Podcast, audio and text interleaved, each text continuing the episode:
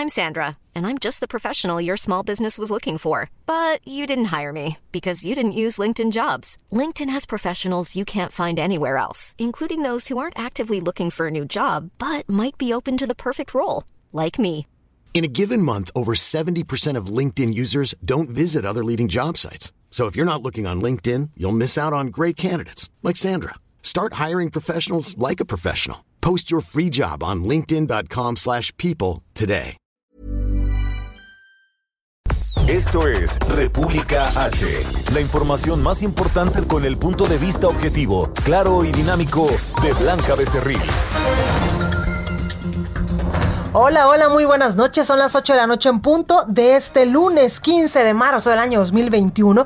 Yo soy Blanca Becerril, esto es República H y yo como todos los días lo invito a que se quede conmigo porque en los próximos minutos le voy a dar la mejor información de lo que ha pasado en las últimas horas, en los últimos minutos en el territorio nacional con muchos temas. Evidentemente le traigo pues el asunto, cómo ha ido evolucionando, cuántas personas lamentablemente han perdido la vida en lo que va de la pandemia al día de hoy eh, por el asunto del coronavirus. También cuántas personas han resultado eh, pues contagiadas por el SARS-CoV-2, como también se le conoce. Además, hay información importante, sobre todo de eh, pues de esta carta que le envió el presidente Andrés Manuel López Obrador al ministro de la Suprema Corte de Justicia de la Nación, Arturo Saldívar, por el asunto de, eh, usted se acuerda, la semana pasada lo tocamos aquí en este espacio informativo, de un juez que pues congeló o concedió un amparo, como se le di, como pues bien se le dice, para frenar eh, de manera provisional la ley de la industria eléctrica, esta que fue aprobada en el Senado de la República, en la Cámara de Diputados y que pues ya fue, eh, ya le dieron el banderazo de salida, que eh, pues el presidente Andrés Manuel López Obrador no estaba muy contento con esta resolución, con este amparo de un juez, por eso es que le envía una carta a el ministro presidente Arturo Saldívar, que por cierto ya le contestó el ministro, le vamos a decir qué le dijo. Entre esto y muchas cosas más le voy a decir en unos minutitos, así que acuérdense que también tenemos Eh, pues a mi compañero de deportes, quien casi al final del noti nos va a decir, pues Roberto San Germán, cómo nos fue este fin de semana en cuestión deportiva. Así que hay muchas cosas que informarle. Quédese conmigo, yo soy Blanca Becerril. Esto es República H. Para los que siguen de puentecito, disfrútelo, disfrútelo mucho. Para los que ya vienen en carretera, por favor, manejen con muchísimo cuidado, porque en los principales accesos aquí a la capital del país, sobre todo, pues hay bastante tráfico ya. Yo soy Blanca Becerril, arrancamos con la información. En resumen, el presidente de México, Andrés Manuel López Obrador, envió una carta al presidente de la Suprema Corte de Justicia de la Nación, Arturo Saldívar, para solicitarle que investigue las circunstancias en las que un juez el juez Juan Pablo Gómez Fierro concedió un amparo para frenar de manera provisional la nueva ley de la industria eléctrica. El ministro en retiro José Ramón Ecosío manifestó su preocupación por las declaraciones del presidente López Obrador, quien lo acusó de estar detrás del amparo para suspender temporalmente la ley de la industria eléctrica. Dijo que el presidente no comprende el Estado de Derecho. Señaló que los jueces son los garantes finales de la Constitución. Suman en México hasta el corte de este lunes 194.944 muertos por coronavirus, de acuerdo con datos de la Secretaría de Salud. Especialistas de la UNAM advierten que la Semana Santa puede provocar la tercera ola de contagios por coronavirus, que pueden ser más agresivos y también más letales. Por segunda ocasión y por cuestiones de la pandemia de COVID-19, la edición número 178 de la representación de la Pasión de Cristo en Iztapalapa se llevará a cabo de manera virtual con lo que se buscará frenar pues el mayor número de contagios. Este año el papel de Jesús estará a cargo de Brandon Neriluna, un estudiante de ingeniería farmacéutica de 29 años de edad. La Guardia Nacional implementó un operativo carretero con motivo del retorno de vacacionistas al término del fin de semana largo. Y las gasolinas y el diésel continúan en un precio elevado. Este lunes 15 de marzo, el costo promedio de la Magna es de 20 pesos con 10 centavos el litro en las estaciones de servicio. La gasolina premium se ubica en 21 pesos con 59 centavos y el diésel en 21 pesos con 46 centavos. La nota del día. Bueno, pues arrancamos con toda la información y es que precisamente, ya le decía yo, que el presidente Andrés Manuel López Obrador envió una carta al presidente de la Suprema Corte, Arturo Saldívar, y eh, pues para solicitarle información sobre el actuar del juez Juan Pablo Gómez Fierro, quien autorizó la suspensión provisional de la reforma a la ley de la industria eléctrica nacional impulsada por el propio mandatario. Todos los detalles los tiene mi compañero Misael Zavala. Misael, ¿cómo estás?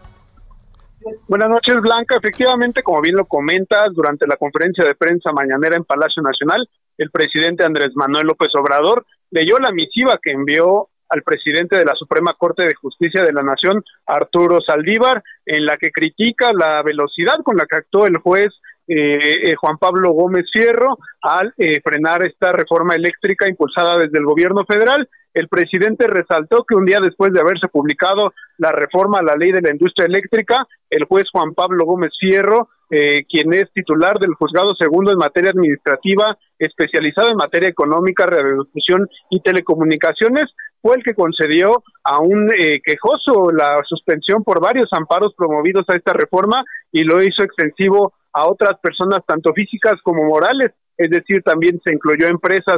Eh, por esto, el presidente solicitó que el Consejo de la Judicatura, que preside el mismo eh, Arturo Saldívar, determine e informe si a la autoridad judicial, eh, que se, al juez Gómez Fierro, le correspondía aplicar la suspensión a quienes no lo solicitaron y si es de su competencia o no sobre este caso. Asimismo, el presidente pues pidió oficialmente eh, le solicitó al Consejo de la Judicatura lleve a cabo una investigación para esclarecer la actuación del juez eh, Gómez Fierro sobre este tema y es que el presidente manifestó que alrededor de la reforma eléctrica actúan personas y organizaciones afines al antiguo régimen a quienes acusa de actuar bajo de modus operandi de corrupción e influyentismo con lo cual afectó gravemente la hacienda y la economía de los mexicanos. Este es el argumento que utilizó el presidente Andrés Manuel López Obrador, pues para pedir esta investigación al Consejo de la Judicatura Federal al, sobre el juez, el actuar del juez eh, Gómez Fierro en el caso de la suspensión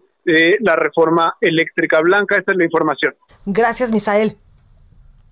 Gracias, buenas noches. Buenas noches. Oiga, ¿y qué respondió precisamente el ministro presidente Arturo Saldívar? Bueno, se lo pregunto a mi compañera Diana Martínez, quien tiene todos los detalles. Diana, adelante. Así es, Blanca, buenas noches. Pues el Consejo de la Judicatura Federal revisará si existen elementos para iniciar una investigación contra el juez segundo de distrito en materia administrativa especializado en competencia económica, radiodifusión y telecomunicaciones en la Ciudad de México, Juan Pablo Gómez Fierro, quien suspendió la reforma eléctrica. A través de una carta en la que da respuesta al presidente Andrés Manuel López Obrador, el ministro presidente Arturo Saldívar señaló que la queja del titular del Ejecutivo sobre la actuación de ese juez será enviada al área correspondiente. Eh, señaló Saldívar que como procede en estos casos, pues eh, se analizará si existen elementos para iniciar una indagatoria, pero esto se realizará con pleno respeto a la autonomía e independencia de la función de los, de los jueces. Blanca también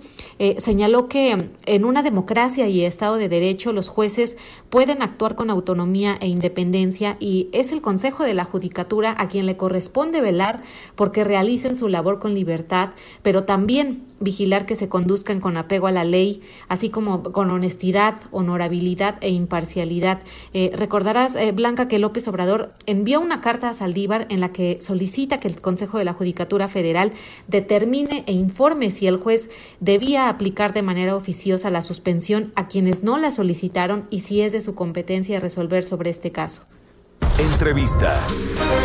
Bueno, y para entender qué es lo que está pasando en este asunto, tengo en la línea telefónica y me da mucho gusto saludar, y más en día de puente, a Claudia de Buena, presidenta de la Barra Mexicana de Abogados. Abogada, buenas noches, ¿cómo está? Hola Blanca, muy buenas noches, ¿cómo estás? Muy bien, gracias. Qué bueno. Gracias por esta comunicación. Oiga, abogada, pues usted que le sabe estos temas, cuénteme qué es lo que podría estar pasando y qué es lo que va a pasar pues eh, con esta en un primer momento con este amparo que se tramita para eh, pues frenar de forma provisional la aplicación de la nueva reforma a la ley de la industria eléctrica. Sí bueno la intención del amparo yo supongo que no es frenar en forma provisional sino definitiva. Lo que sucedió es que se otorgó una suspensión provisional que significa que el juez cuando recibe el amparo el juez de distrito determina que existen elementos suficientes como para frenar la entrada en vigor de la ley, ya que si de entrar en vigor y ser inconstitucional como lo aduce o lo, o lo, este, dice el quejoso, entonces estarían violando sus derechos y, con este de manera definitiva, es decir, eh, eh, afectarían definitivamente algunas de sus garantías. Por lo tanto, se determina la suspensión provisional. Esta suspensión provisional es hasta en tanto la, la autoridad responsable contesta la demanda de amparo y entonces el juez valorará en una audiencia si la suspensión provisional se convierte en definitiva, lo que significa no que les otorgue el amparo, sino que durante el tiempo que dure el, el juicio de amparo no se va no va a entrar en vigor la ley. Claro. Eso es lo que significa esto. Abogada, entonces el juez pues sí tenía la facultad de frenarla de alguna forma. Claro, no, y lo hizo conforme a derecho, lo, lo estableció conforme a derecho y lo fundamentó conforme a derecho porque si pudiera haber una afectación que no tendría este digamos forma de resolverla posteriormente, ¿no? Claro, y en este sentido tal vez eh, el presidente Andrés Manuel López Obrador o tal vez los diputados o senadores que eh, pues eh, avalaron esta esta reforma no pensaron en las consecuencias que esto podría tener pues para los usuarios, ¿no? Y aquí el tema es, es muy delicado, Blanca, porque fíjate, en caso de que esta ley se considere constitucional, el tema va a ir mucho más allá. Se tendrá que indemnizar a todas las empresas que ya hicieron una importante inversión en México para echar a andar las, las compañías para, para el tema de la, de la industria eléctrica. Por lo tanto, sería costosísimo para el gobierno federal cubrir todas estas indemnizaciones y esa es una de las temas que nos preocupa mucho a los mexicanos. No, no conozco el amparo ni sé si el amparo esté bien sustentado. Lo que conozco es el acto, el, el auto mediante el cual otorgó la, la suspensión provisional el juez y está perfectamente sustentado. Claro, porque entonces eh, tal parece que el presidente Andrés Manuel López Obrador como que lo tomó medio personal y como que no le gustó que incluso pues esta esta reforma que él había mandado al Congreso y que mucho se dijo que ni una coma le movieron ni un punto eh, haya eh, pues salido ya eh, pues avalada por el Congreso de la Unión pues yo creo que ahí el presidente dijo cómo que ahora me le están echando para atrás porque incluso pues el, el ministro presidente de la Suprema Corte decía que el juez pues actúan con autonomía y libertad que no es un tema personal y con estricto apego a derecho, exactamente. Mira, sí, fíjate que esto es un tema muy delicado, porque es un tema que tiene que ver con la división de poderes. Exacto. Sí, estamos viendo que son tres poderes de la Unión, los tres poderes tienen la misma jerarquía jurídica, la misma importancia. El tema, la diferencia es que el poder ejecutivo recae en el presidente exclusivamente, no sobre los secretarios de Estado, no, son auxiliares del presidente. En cambio, el legislativo, pues son dos cámaras y el judicial, pues son ministros, magistrados, jueces, etcétera. Por lo tanto, el, el, poder ejecutivo es muy fuerte porque es una sola persona sobre la cual recae toda la responsabilidad y en México por, por costumbre es el que tiene más poder, pero no por lo que la Constitución lo determine. Por lo tanto, que el presidente determine, o sea, que, que los otros dos poderes pueden, o sea, que influyan los poderes o que afecte la, este, que cuestione la imparcialidad del juez, es bastante, eh, digamos, impropio de, de su investidura, ¿no? Claro, y, y toca un punto muy importante, abogada, cuando dice que tiene la misma jerarquía jurídica, porque por eso somos una república, donde está el poder judicial, el legislativo y también el poder ejecutivo. Quiere decir que los tres pues tienen el mismo nivel de importancia, aunque como usted bien lo menciona, pues en uno cae en una sola persona. Exactamente. Sí, la verdad es que este sí nos preocupa muchísimo los efectos inhibitorios que las declaraciones del, del presidente pueden tener sobre el, primero el ejercicio libre de la profesión de los abogados a los que nos ha afectado, denostado, etcétera, y en particular de la judicatura, de su independencia. Por lo tanto, sí, sí es muy delicado lo que está pasando. Me parece que sí. Sí, totalmente. Oiga, abogada, ¿y qué cree que, que, vaya a suceder? ¿Vaya, ¿Vaya a continuar tal vez este amparo? ¿Sí pueden frenar de manera definitiva esta, esta reforma o esta nueva ley de la industria eléctrica? ¿O a lo mejor y el juez en algún momento se puede echar para atrás? Este sí, este es el tema que nos preocupa, ¿no? Este efecto inhibitorio que puede generar sobre el juez porque lo intimide el decir, ah, sí, pues te voy a investigar a través de la judicatura, mandar la carta al ministro presidente de la Suprema Corte de Justicia para pedirle que investiguen. O sea, la verdad es que el juez actuó conforme a derecho, o por lo menos en, el auto así se desprende. No tenemos nosotros ninguna información de que el juez haya actuado para favorecer alguna de las partes. Al contrario, en absoluta imparcialidad. Entonces sí, sí es muy delicado lo que para, para la independencia del poder judicial. Y más porque eh, en algún momento pues puede eh, quedar eh, pues mal parado, como dirían el poder judicial o el Consejo de la Judicatura o el juez mismo que pues avaló este amparo, porque usted sabe que hay muchos momentos donde pues se trata también de dañar la imagen de otro poder para que el poder principal pues tenga más popularidad o, o, o, se cree que todos los demás son corruptos y todos los demás actúan de forma facciosa menos él? Sí, pues por ahí va, ¿eh? eso, es, eso es lo que es más delicado. Y fíjate que a mí me preocupa mucho la seguridad de, de las personas a las que habla, de las que he hablado personalmente, como es el juez, y como hoy en la mañana también del ministro reactivo, José Ramón Cosío, y de el empresario que también es abogado, Claudio X González se refirió a ellos personalmente hablando, pues sí, haciendo una, una imagen muy muy lastimosa de ellos, ¿no? Muy muy afectiva, los afecta mucho en cuanto a su prestigio, etcétera, ¿no? Y eso es lo más importante que tenemos que cuidar, abogada, así que pues hay que eh, poner mucha atención también en lo que vaya a derivar de este caso. Muchísimas gracias, Claudia, de buena presidenta de la barra mexicana de abogados, por ayudarnos a entender pues qué es lo que está pasando con esta, pues yo le diría, este, hasta una pequeña discusión entre un poder y otro. Así es, sí, sí, sí. Es, pues muchas gracias a ti, Blanca, por invitarme a tu programa y saludo a tu público con mucho gusto y estamos a tus órdenes. Muchísimas gracias, cuídese mucho. Igualmente, Blanca, hasta luego. Hasta luego. Recorrido por el país. Oiga, y vamos rápidamente a cambiar de tema y vámonos hasta Monterrey, Nuevo León con mi compañera Daniela García. Mi Dani, ¿cómo estás? Muy bien, Blanca, muy buenas noches. Te saludo con muchísimo gusto desde Hoy pues arrancó la vacunación a adultos mayores en tres municipios más, Escobedo, Cadereyta y Pesquería como parte de la vacunación. De hecho, pues se acerca cada vez más a los principales municipios del estado. Este es el segundo municipio metropolitano que recibe la vacunación en los últimos días. Primeramente fue el municipio de Apodaca. Ahí vacunan a 10.000 habitantes de Escobedo.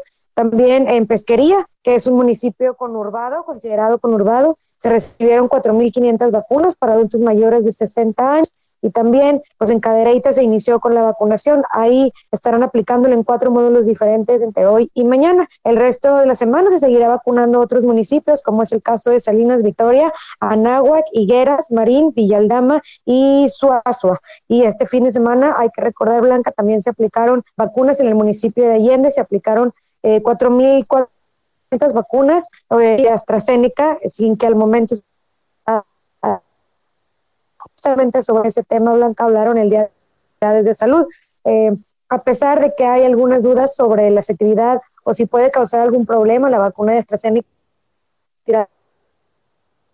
no que hay algún problema con esta vacuna y a la vez pues aseguraron que en caso de haberlo buscarían eh, parar con la aplicación de la vacuna AstraZeneca. Hasta el momento la doctora Amalia Becerra, quien es la subdirectora del Hospital Metropolitano y la vocera de, la, Secretaría de Salud aquí en el Estado, pues reveló que en conocimiento de que haya riesgo, pero si existe el riesgo a la salud de quienes reciben esta vacuna en el Estado. Y bueno, finalmente, Blanca, en esta misma rueda de prensa se dio a conocer que se ha vacunado ya 995 mil adultos mayores en el Estado con vacunas anti-COVID. Pues ahí la información, mi Dani, muchas gracias. Al contrario, Blanca, muy buenas noches. Buenas noches. Oiga, hay una disculpita a usted que nos escucha porque tuvimos un pequeño problema ahí con la comunicación de mi compañera Dani García. Ya sabe que a veces la tecnología no perdona. Oiga, vamos a Guerrero con mi compañero Carlos Navarrete. Carlos, ¿cómo estás? Buenas noches, buenas noches al auditorio. Comentarles que la mañana de este lunes, mujeres feministas realizaron pintas en Chilpancingo en contra del candidato de Morena a la gubernatura de Guerrero, Félix Salgado Macedonio, acusado ante la Fiscalía General del Estado por violación sexual. Las pintas las realizaron poco antes de las 7 de la mañana en la cancha techada de la colonia El PRI, una de las más populares de esta ciudad y donde hoy Félix Salgado tuvo un acto de campaña.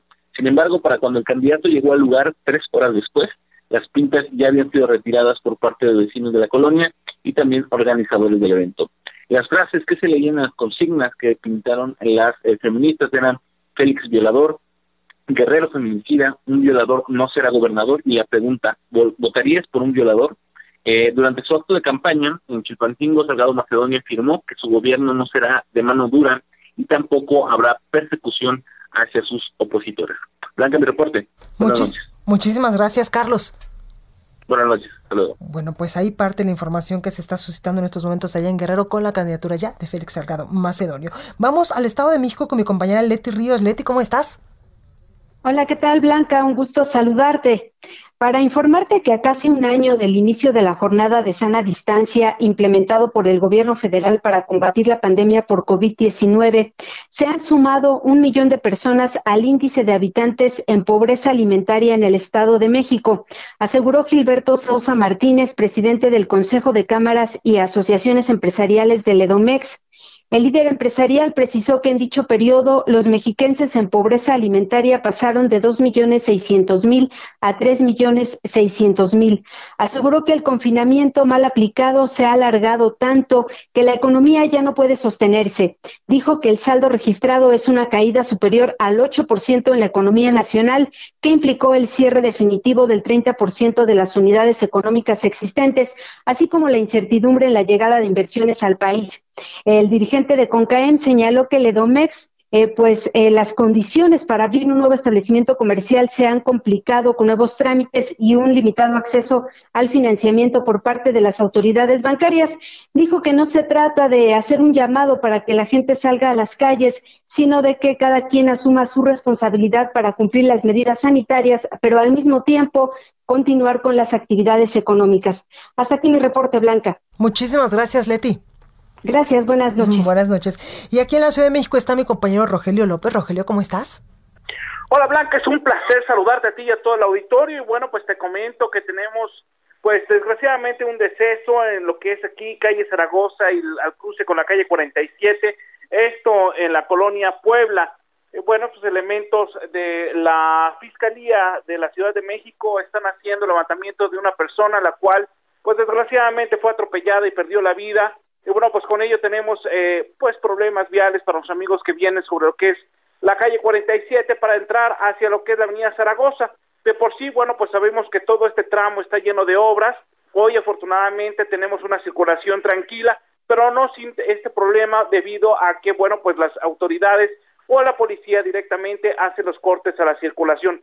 De un momento a otro ya se queda liberada esta parte de la calle 47 para los amigos que van hacia la Terminal 2 lo van a poder hacer sin mayor contratiempo para poder subir el puente hacia lo que es eh, eh, Angares, la avenida Angares, o para los amigos que quieran circular sobre la avenida Zaragoza, lo van a poder hacer sin mayor contratiempo para llegar hacia lo que es las inmediaciones de la Terminal 1 o así seguir su paso hacia lo que es la avenida Oceanía. Blanca, este es mi reporte. Muchísimas gracias, Rogelio. Muy buenas noches. Buenas noches. Oiga, y yo sé que muchos de ustedes están en puente, así que los voy a dejar con la nota amable de mi compañera Itzel González para que se despresurice un poquito y piense positivo. Adelante. Vamos con la nota amable de hoy. Y es que los sistemas de inteligencia artificial se están aplicando en diversos rubros, desde la industria del entretenimiento hasta la detección de enfermedades. Por supuesto, su uso para la detección y tratamiento de COVID-19 ha concentrado muchos de los esfuerzos, pero desafortunadamente no es la única enfermedad de la que debemos preocuparnos. La malaria es un riesgo importante. Considerando lo anterior, una startup llamada SAP Malaria desarrolló un sistema a través del cual espera reducir los números de contagios. Su tecnología apunta a los mosquitos que transmiten la infección y se centra en la aplicación de larvicidas, un método mediante el cual se tratan los cuerpos de agua en los que se reproducen los insectos. De acuerdo con la empresa desarrolladora, en las operaciones convencionales, los trabajadores del campo pueden fácilmente perder grandes cantidades del agua que necesitan debido a los mosquitos. Entonces la aplicación móvil SAP Malaria utiliza inteligencia artificial para facilitar su trabajo.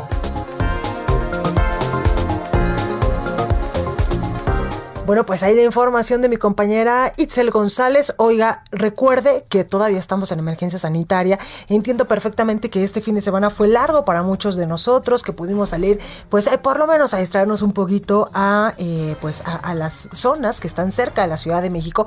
Pero también ahí viene, la Semana Santa y muchos especialistas, muchos eh, académicos, incluso médicos, especialistas en temas de epidemiología, pues han dicho que hay que seguirnos cuidando, sobre todo si eh, pensamos o planeamos salir eh, algunos días ahora en Semana Santa, porque podría incluso, como dirían las autoridades en materia de salud, venir una ola importante, una nueva ola de contagios de coronavirus y también de decesos, por eso hay que seguirnos cuidando. Yo siempre les he pedido que no hay que bajar la guardia, que hay que seguirnos lavando las, las manitas como pues diría ping-pong, con agua y con jabón de manera obsesiva. También ponernos este cubrebocas, que esa es una herramienta indispensable para evitar contagiarnos y propagar el coronavirus. También, en medida de lo posible, tener la sana distancia. Y si usted todavía se puede quedar en su casita, hágalo. Yo sé que ya es complicado, pero hágalo. Soy Blanca Becerril, esto República H. Yo regreso con más información. Continúa escuchando a Blanca Becerril con la información más importante de la República en República H. Regresamos. Estamos de regreso con la información más importante de la República en República H con Blanca Becerril, transmitiendo en Heraldo Radio. Buenas noches, ¿qué tal amigos del Heraldo Radio? Escuchando las noticias aquí en República H con Blanca Becerril, qué gusto. Y otra noticia que les traemos Dina Marín y su amiga Mónica Reyes es el tratamiento más vendido para el cabello. ¿Cómo estás Dina? Te escuchamos, platícanos. Ay, hola Moni, espero ya estemos relajados en casa y tengamos unos minutitos, unos segundos para ver en qué estado está nuestra cabellera. ¿Está frágil, débil, se nos cae el cabello?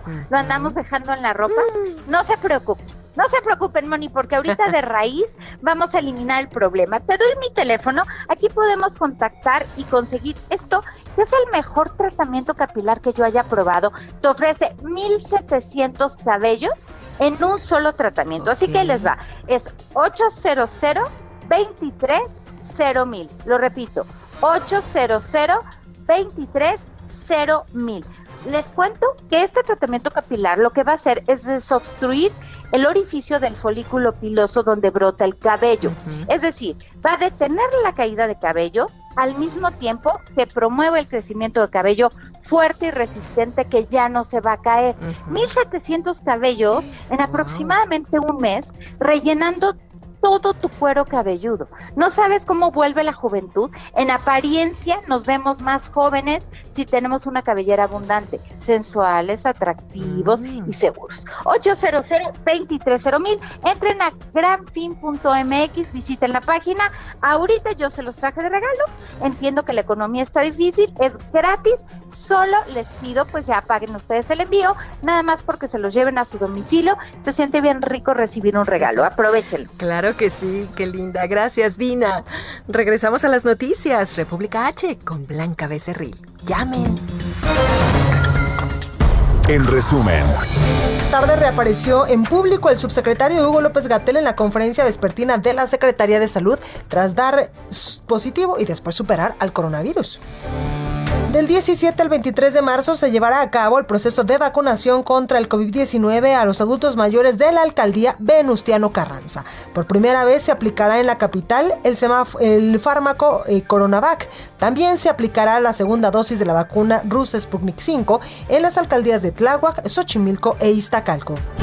Una persona de la tercera edad falleció luego de recibir la primera dosis de la vacuna de Pfizer en la alcaldía Escapozalco, informó la Secretaría de Salud del Gobierno de la Ciudad de México, Oliva López Arellano, quien dijo que luego de realizar la investigación inmunológica se descartó que la muerte estuviera relacionada con el biológico, ya que el inoculado presentaba diversas enfermedades. Las autoridades sanitarias informaron que todas las entidades reportan una ocupación hospitalaria en camas generales por debajo del 50% y en el caso de camas con ventilador se registra un decrecimiento ya que todos los estados se encuentran por debajo del 51% de ocupación. Con el fin de resguardar la salud de los ciudadanos que acudirán a votar el próximo 6 de junio, el Instituto Nacional Electoral distribuirá todos los materiales de protección antiviral y sanitizantes por un monto de 378 millones de pesos que ya fueron aprobados en el presupuesto destinado para este año. En una carta, la señora Basilia Castañeda, quien acusa a Félix Salgado Macedonio de violación, decidió ya no presentarse este lunes a la nueva audiencia de la Comisión de Honestidad y Justicia de Morena. También desistió de presentar nuevas denuncias ante las diferentes fiscalías debido a que dice se han violado sus derechos como víctima. Senadores de oposición respaldaron al juez que otorgó una suspensión a la ley de la industria eléctrica y demandaron al presidente López Obrador que deje de intimidar a los miembros del Poder Judicial. Bueno, pues arrancamos con más información en esta segunda media hora. Y es que en estos momentos el presidente Andrés Manuel López Obrador acaba de emitir información importante en su cuenta de Twitter. Señala que en estos momentos está en reunión de salud dedicada al Plan Nacional de Vacunación. Se cumplirá el compromiso de tener vacunados a más, a más tardar en mes y medio, por lo menos con una primera dosis, a todos los adultos mayores de 60 años del país. También postea una fotografía de su reunión con las autoridades importantes. Está también ahí el secretario de Relaciones Exteriores, Marcelo Ebrard. Por supuesto que está también la subsecretaria eh, de la Secretaría de Relaciones Exteriores, quien ha estado pues encargada de hacer estos convenios con las empresas a nivel internacional para traer vacunas a México. Está también la secretaria de eh, el secretario de Hacienda, Arturo Herrera, también la secretaria de Protección Ciudadana, Rosa Isela, y además, pues evidentemente también está el secretario de la Defensa Nacional, por supuesto que también está la jefa de gobierno de la Ciudad de México, Claudia Sheinbaum, el secretario de Salud y el subsecretario Hugo López Gatel, además de el director del Instituto Mexicano del Seguro Social. Es decir, toda la plana mayor con el presidente Andrés Manuel López Obrador para, como él lo dice, eh, reunirse eh, eh, y dedicar pues eh, esta, esta, esta reunión al Plan Nacional de Vacunación, donde él se compromete, se cumplirá el compromiso de tener vacunados a más tardar en un mes y medio, por lo menos, en una primera dosis a todos los adultos mayores de 60 años del país. Esto es información que está surgiendo en este momento, pero vamos con más información. Recorrido por el país. Y vámonos hasta Guadalajara, Jalisco, con, mi compañera eh, Mayeli Mariscal. Mayeli, ¿cómo estás? Hola, ¿qué tal Blanca? Muy buenas noches. Buenas noches a todo el auditorio. Pues aquí en Jalisco el día de hoy inició la aplicación de vacunas a personas mayores de 60 años, ahora en el municipio de Tonalá. Este sería el segundo municipio de la zona metropolitana en donde se aplican estas vacunas. El titular de la Secretaría de Salud aquí en la entidad, Fernando Petersen, confirmó que hasta estos momentos se han reportado 32 casos con efectos adversos a la vacuna contra el COVID, uno de ellos grave en estas personas mayores que ya se han vacunado. Eh, recordar que también se está vacunando ya al interior del estado. Son 40 de los 125 municipios de la entidad en donde ya se ha vacunado a los adultos mayores. Además, por protocolo posterior a ser vacunados, los adultos mayores deben de permanecer sentados en los centros de vacunación durante al menos 30 minutos para detectar y atender justamente algún efecto adverso. Además, eh, pues también el día de hoy inicia esta aplicación en Tonalá y va a estar hasta el próximo 18 de marzo aplicándose esta vacuna. También en el Centro Universitario de la Universidad de Guadalajara de Tonalá, el Putonalá, se está implementando un sistema a través del auto en donde solamente se acercan y sobre todo para brindarles mayor facilidad a aquellos adultos mayores que tengan alguna complicación de movilidad. Este eh, proyecto piloto podría aplicarse cuando sea el turno justamente al municipio de Guadalajara, en donde se tiene el mayor número de población de adultos mayores aquí en la zona metropolitana blanca. Información como siempre muy completa, Mayeli, gracias. Gracias a ti, excelente noche para todos. Buenas noches. Y vámonos hasta Tamaulipas con José Hernández. José, ¿cómo estás? Hola, muy buenas noches. Al, al rendir su quinto informe de gobierno, el gobernador Francisco García Cabeza de Vaca dijo que los mexicanos han despertado en contra de los abusos del poder central y que no claudicará ni bajará la guardia ante los ataques recibidos por, por defender los intereses de las familias tamauripecas. Recordemos que el el despertar de muchos pueblos ha surgido como respuesta a los abusos del poder central. México no está dispuesto a los abusos de quien no respeta la división de poderes que no respeta las libertades y que busca desestabilizar gobiernos y tomar decisiones contrarias a la soberanía y libertad de los estados, tratando de pasar por encima de la voluntad de un gobierno legítimo, sentenció.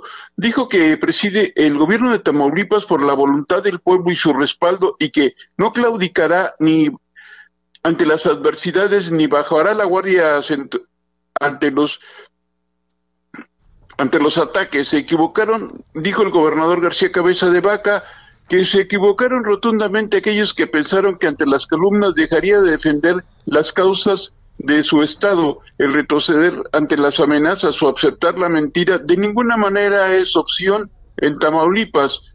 A la vez dijo que quienes pretenden ignorar la voluntad del pueblo evidentemente están cometiendo un error, pues Tamaulipas no se quedará callado y tampoco bajará la cabeza ante otro gobierno que, ajeno a la razón, pretende imponer su voluntad en Tamaulipas. El quinto informe del gobierno de Francisco Javier Francisco Javier García Cabeza de Vaca se llevó a cabo en el Poliforum de Ciudad Victoria luego de hacer entrega del documento que contiene el estado que guarda la administración pública estatal en el Congreso de Tamaulipas. En su mensaje dirigido, el gobernador Francisco García Cabeza de Vaca mencionó que destacó que a cinco años de su administración Tamaulipas ha logrado importantes avances en materia de seguridad, competitividad, atracción de inversiones, transparencia, producción de energía, generación de empleos e, e infraestructura ante y que el combate a la pandemia. Pues ahí lo tenemos. Muchísimas gracias, José. Buenas noches. Buenas noches. Ok, Jorge Almaquio nos tiene información importante porque el próximo miércoles empieza ya la cuarta jornada de vacunación aquí en la Ciudad de México. Jorge, ¿cómo estás?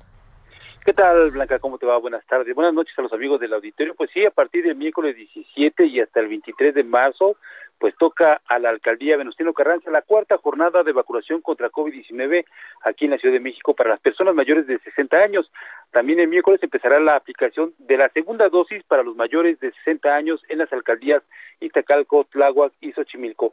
El objetivo de Venustiano Carranza es aplicar a 91 mil 241 adultos mayores la vacuna Coronavac de Sinovac en dos macrocentros con capacidad de 8.000 640 vacunas por día. Los macrocentros estarán en la sede de la antigua instalación de la primera región militar, esto Blanca, en la calle Santos Dumont, Colonia Aviación Civil, y el internado 17 de Educación Pública que se encuentra en Circunvalación 87, Colonia Morelos. Las fechas, Blanca, que pongan atención a todos los amigos que nos están escuchando allá en Venustiano Carranza, bueno, pues el 17 de marzo tocará el turno a las letras A y B, el 18 C y D, el 19 F y G, el 20 H, I, J, K, I, L, también el 21 la M, la N, la Ñ y la O, el 22 la V y la U y la R, y de la S a la Z les, les, toca, de la S a la Z les toca el 23 de marzo para terminar ese mismo día con cualquier persona, con todas las personas que no hayan podido acudir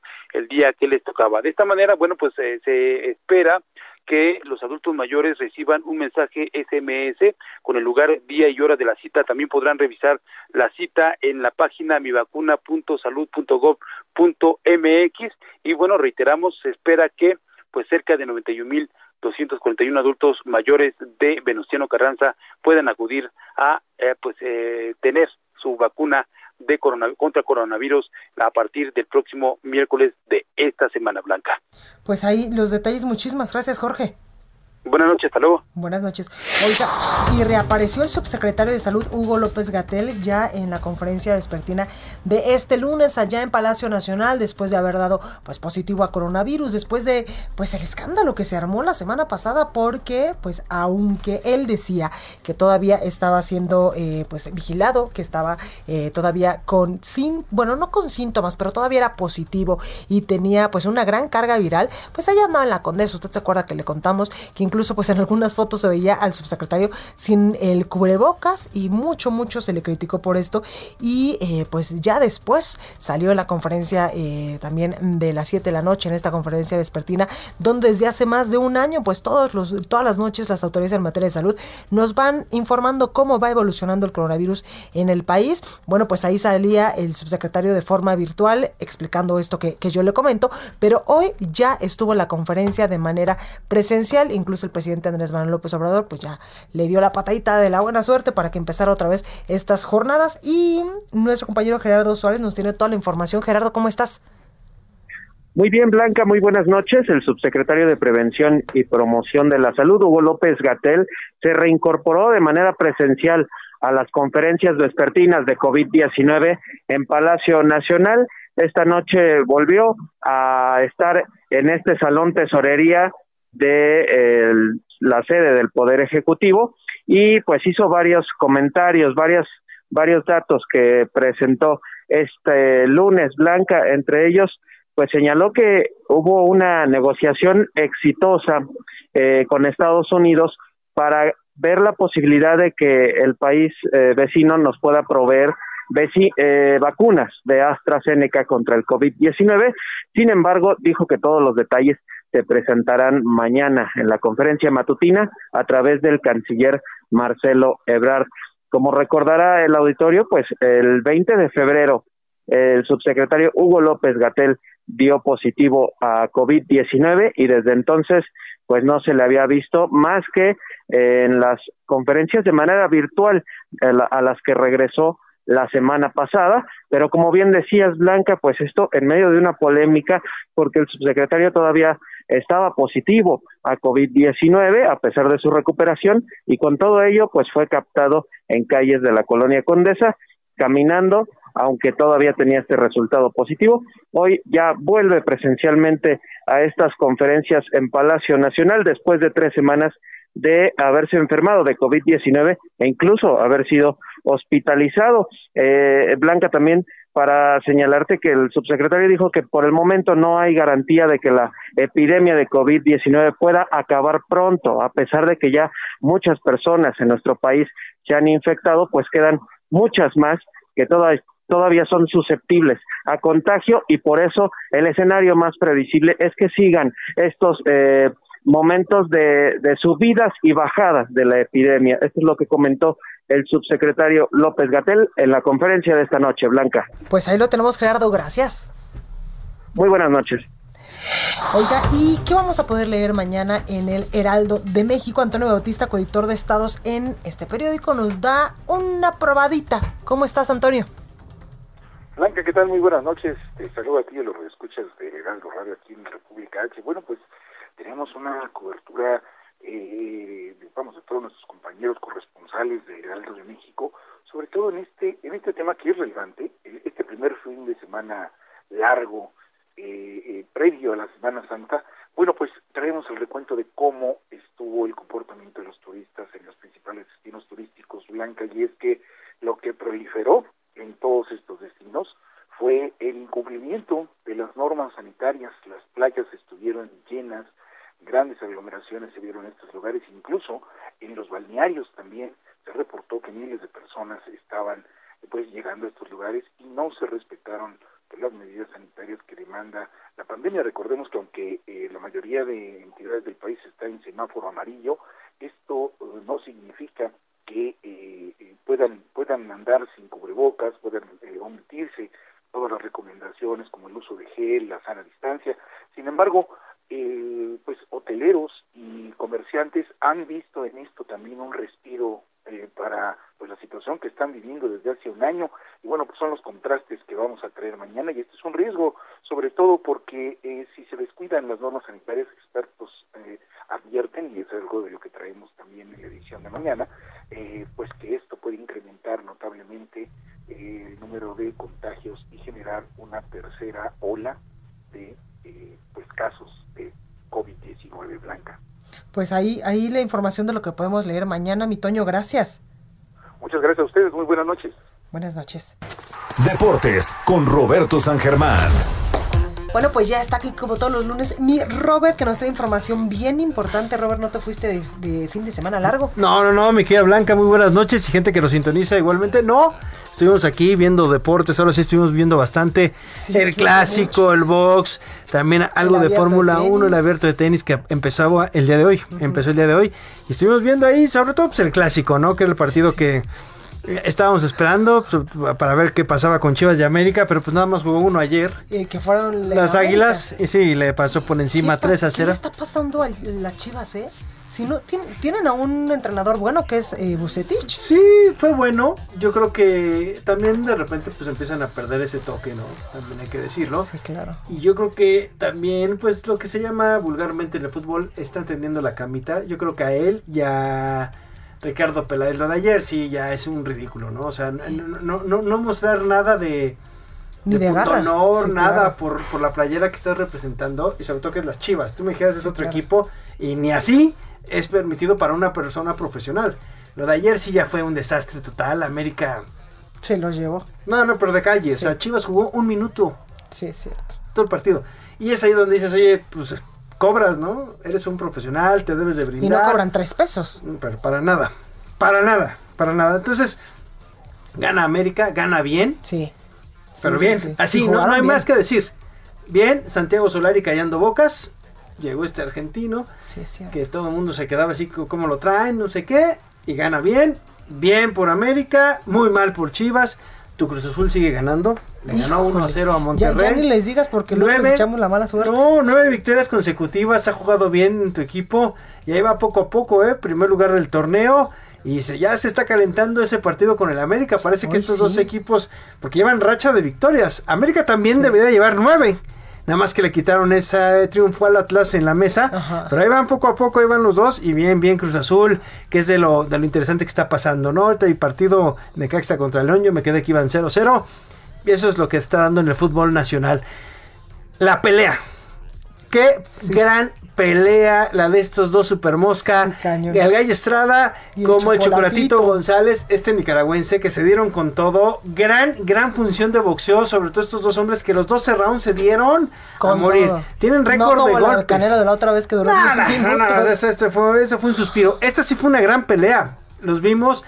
Mira, yo creo que era empate bien, gana el mexicano, le gana el cinturón de la MB al Chocolatito, era la revancha para Gallo Estrada, hace ocho años perdió con el Chocolatito, y yo creo que va a haber una trilogía, va a venir la tercera. Eh, te digo que creo que pudo haber ganado cualquiera de los dos, pudieron haber dado empate y se hubieran ido satisfechos los dos, porque se dieron con todos los 12 rounds no dejaron nada en, eh, ahora sí que en, eh, en, el cuadrilátero. Bien por el gallo bien por el chocolatito gana el mexicano bien y se queda con su cetro de campeón de super mosca del consejo mundial pero ahora también tiene el de la asociación que era el que tenía el chocolatito González. pues hay que esperar porque también están muy molestos. Ahí hay algunas cuestiones que dicen que le robaron al chocolatito la asociación mundial de boxeo está investigando uno de los jueces no están muy de acuerdo con el fallo pero casi te aseguro que va a haber una tercera pelea entre estos dos. Y la verdad es que va a estar bastante buena como la de este sábado. Y otro de los temas importantes de hablar, y sé que te gusta mucho el deporte motor, es lo de la Fórmula 1. Lo, que hizo Checo Pérez en Bahrein en las pruebas, apenas son los entrenamientos, a final del mes es ahí la primera eh, gran competencia que tenemos, el primer gran premio del calendario. Y bien por Checo, bien por Verstappen, le costó al principio a Checo un poquito adaptarse al auto el primer día. Un carrazo. No, pero trae un carrazo porque además fue el que dio la vuelta más rápida en los dos días de entrenamiento. Luis Hamilton ya se dio cuenta que va a tener competencia y fuerte con los Red Bulls porque además hay que recordar que Checo en Racing Point utilizaba motores Mercedes. Conoce bien los motores de Mercedes y ya les dijo algo a los de Red Bull. Mira, ellos traen esto, esto y esto. y nosotros tenemos que hacer esto. Y eh, Helmut Oye, pero ya también, o sea, me encanta, me encanta Hamilton y es maravilloso, pero ya es hora de que alguien lo destrone. Hamilton dijo, ¿eh? Que van a tener competencia y fuerte. Por y primera vez. Sí, en, en, en, los últimos años se dijo, veo muy, pero muy fuerte Red Bull. Y creo que también ve muy fuerte tanto a Verstappen como a Checo. Y creo que aquí Checo pues si todo el mundo pensaba que iba a ser el escolta de Verstappen no es cierto, ¿eh? La gente de Red Bull se quedó sorprendida por lo que hizo Checo en estos primeros entrenamientos y fue así como de, oye, brother, aquí tenemos una competencia interna muy buena y vamos a buscar el campeonato por los dos, o sea, no con uno, sino que los dos estén carrera tras carrera, obviamente. Debe de estar ya pensando la Hamilton, porque si ya traes dos, este, dos coches súper poderosos y dos personas que le saben un montón al lado tuyo, ya no es tan fácil librarte. No, no, no, porque además aquí sí va a tener que llevar mucho Valtteri Bottas, que es el coequipero de Hamilton, ayudándolo en las carreras para, no para hacerlas, ahora sí, la chamba sucia, estar cerrando, no dejarte pasar y todo esto.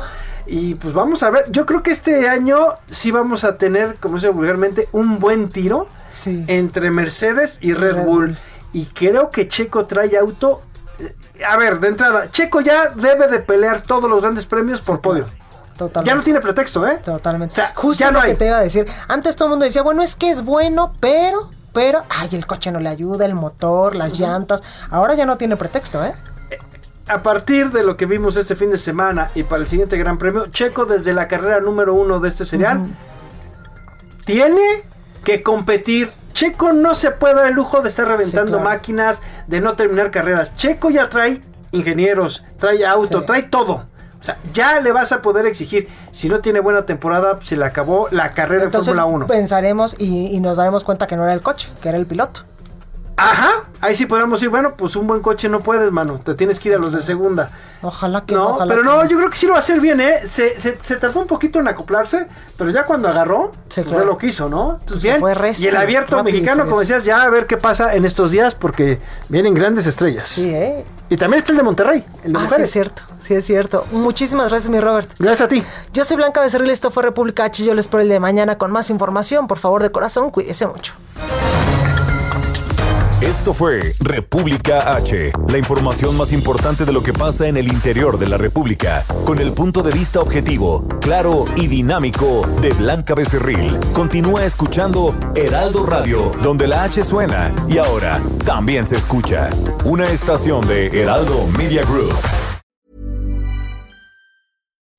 When you make decisions for your company, you look for the no-brainers. If you have a lot of mailing to do, stamps.com is the ultimate no brainer. Use the stamps.com mobile app to mail everything you need to keep your business running with up to 89% off USPS and UPS. Make the same no brainer decision as over 1 million other businesses with stamps.com. Use code PROGRAM for a special offer. That's stamps.com code PROGRAM.